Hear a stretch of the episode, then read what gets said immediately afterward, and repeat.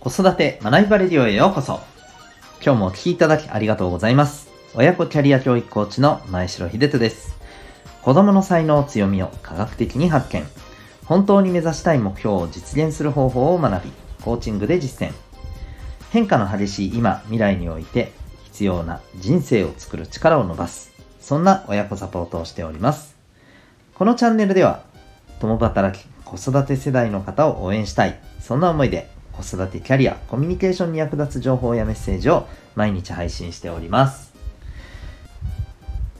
と今日はですね、えー変化するか、それともというテーマでお送りしていきたいと思います。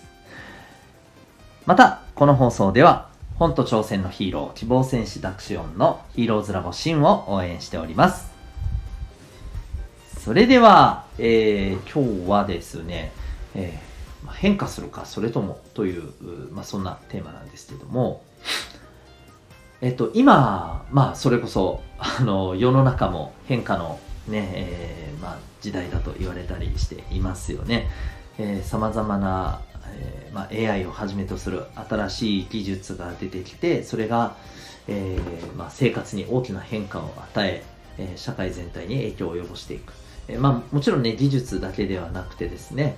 えー今だと環境もそうですし、うん、また、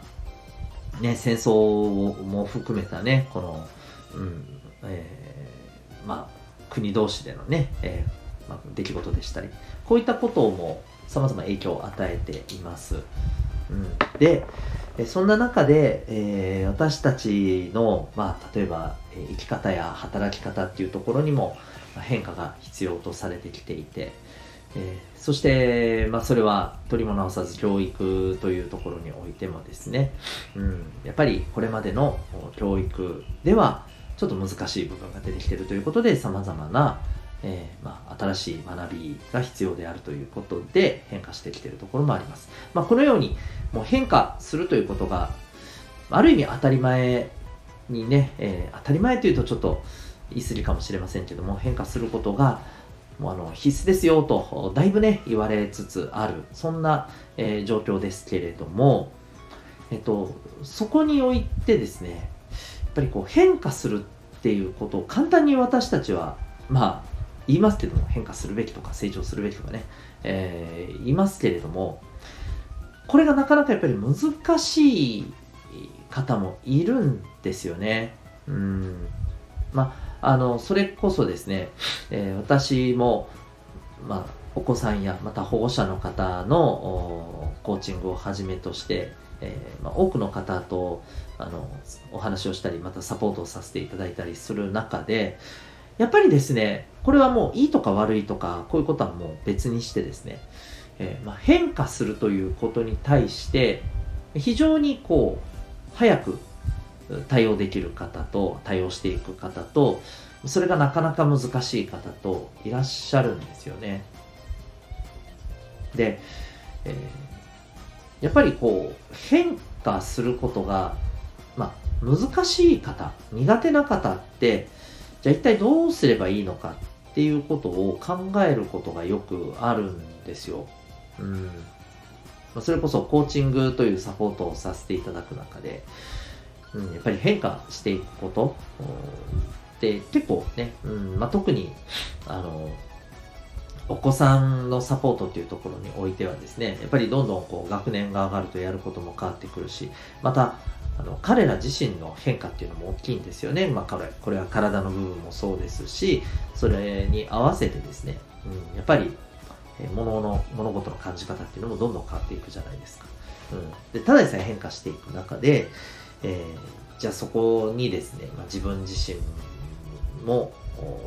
しっかりとね、まあ、あの自分というものをしっかりと確認しながらですね、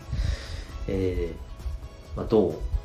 今目の前にあることあるいはその先を見据えて、えーまあ、どのようにそこに向き合って変化していくかってすごく大事なことだったりするんですね。まあ、それがイコール成長でもあったりするんです。それがなかなか難しいっていうお子さんもやっぱりいるんですよね。でです。ここから一番今日言いたいことなんですけども、変化することが苦手な方、これは大人も子供もそうなんですけど、そんな方ってじゃあ変化の時代においてはうんまあ基本的にねもう厳しいって思うしかないのかっていうと僕は果たして本当にそうでしかないのかなって思ったりするんですよね。で考えていく中でやっぱりここが大事なんだろうなというふうに思ったことがあります。うん、それは何かというとですね、環境を変えるっていうことだと思うんですよね。あの自分自身ので変化していくっていうことが苦手なのであれば、うんえー、まあ環境を変えるっていうこれ2つあの意味合いがあると思っていてですね、まあ、1つはですね自分をまあこうじわじわと変えていけるようなそんな環境に身を置くっていうのがまず一つありますね。つまり自分自身の変化を外から助けてもらうために、環境を変えるっていうことだったりします。それこそ例えばですねえっ、ー、と、自分で勉強するっていうのが苦手どうしても自主学習っていうのだと難しいのであればじゃあもう、えー、例えば学習塾に入ることによって、えー、勉強をせざるを得ないというところに、まあ、環境を変えてしまおうじゃないかという、ね、方法もあるわけですよね。うんまあ、あるいはですね、まあ、最近こういったことで悩まれている方も多いと思うんですけれども、えー、お子さんのデジタル機器、うん、もうほっとくとずっとね、そればっかり使ってて、えー、ね、やっぱり依存症とか中毒とかも言われてきたりしてますのでね、これに関してはね。あのもちろん全然使わないわけにはいかないですので、まあ、適度な付き合い方が必要になってくるんですけども、例えばこれがね、自分で自分をコントロールできないような、ね、お子さんがそんな状況であれば、えー、例えばじゃあ、もうルールを敷いて、えー、一定時間経ったらね、必ず回収するようにするとか、まあ、決め使える時間をもう限定するとかですね。あるいは、ね、フィルターをかけるとか、まあそういう風な環境を変えるっていう方法もあったりします。うん、で、他には、もで、もう一つですね、この環境を変えるっていうのを、いわば自分を変化させていくための環境を変えるという意味合いと、もう一つはですね、自分が変わらなくても対応できるような環境を選ぶっていうのも僕はありだと思うんですよ。これどういうことかというとですね、え例えば、えー、まあそれこそそうですよね、えっ、ー、とお子さんがうんどうしてもですね、えー、例えば、えまあ、それこそ発達であったり、えまあ、学習障害的なところであったりどうしてもこう従来の教室で一斉授業でねどんどんどんどんこう授業が進んでいく中で学習についていくっていうことが無理な難しい場合じゃあそこについていけるように変化しようって言ってもそれなかなか難しかったりするわけじゃないですか、まあ、だから、えー、じゃあ、えー、この状態に合わせた学習環境でもって勉強していこうっていうことで、えー、それこそね、うん、まあタブレットを使うっていうね、今新しい方法も出てきてますし、また個別の形でね、うん、あの勉強を進めるというね、えー、形をこう取っていったりとかですね、うん、あるいはサポートをね、えー、こうしていくような環境をもう少し厚くしたりとか、まあ、こういったように、あの変化を本人に求めるのではなくてそのままでも、うん、あの滞りがないように、えー、環境を変えるというそういう意味合いもあると思います。でこの2つをやっぱりこう考えていくときにですねどうしてもねやっぱり大きな問題というかね、えー、まあ鍵があります。これは言うまでもないんですけど、えー、周りのやっぱりこうサポートなんですね。自分で環境を変えようと言っても、うん、自分では変えられないわけじゃないですか。っていうか、自分で環境が変えられるんであれば、とっくに自分自身を変えられてると思うんですよね。うん。まあ、必ずしもそうとは言えない部分もあるかもしれませんけど、はい。多分それがなかなかできないからそもそも難しい。とすると、うん。やっぱりですね、周りが、えー、環境を変えるということを整えていかなければならない。そしてもう一つあります。環境を変えるということはですね、やっぱりその時に、えー、その人とのこうコミュニケーションっていうのがどうしても必要になってきます。何も言わないままですね、急にね、えー、例えばそれこそ学習塾に連れてって「はいあんたは勉強しないからもうここから、えー、入れます」とかね そんなことできるわけないじゃないですかっていう話ですよね。うんなので、えコミュニケーションをしっかりとって、これが必要だから環境をちょっと変えましょうということをですね、確認していくことが大事じゃないですか。うん、なので、えっ、ー、と、環境をこう変えていくということを考えた場合に、やっぱり周りの方のサポートと周りの方のコミュニケーション、うん、周りの方とのコミュニケーション、えこの2点がやっぱりね、必要だと思います。特にお子さんの場合はなおさらだと思うんですよね。うん。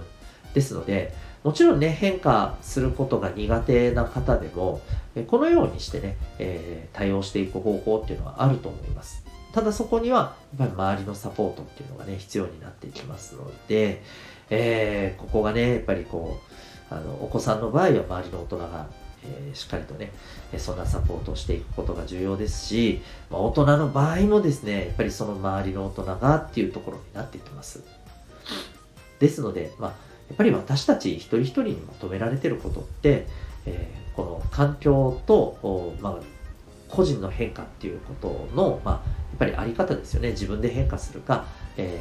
ー、環境を変化するか、やっぱりどっちかが大切であるっていうこと。そして、えー、その子において、やっぱりコミュニケーションやサポートっていうのが必要である。そういうコミュニケーションね、やっぱり一人一人が取れるように、えー、していかないといけない。ここは重要になってくると思います。えー、まあ私がやっている親子サポートにおいては、まあ、家庭内親子という関係性においてですね、まあ、このような、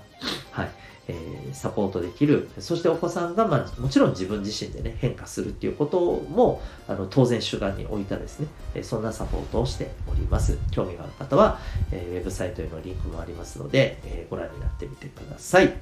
え、それでは今日も最後までお聴きいただきありがとうございました。あ、最後に1点お知らせをさせてください。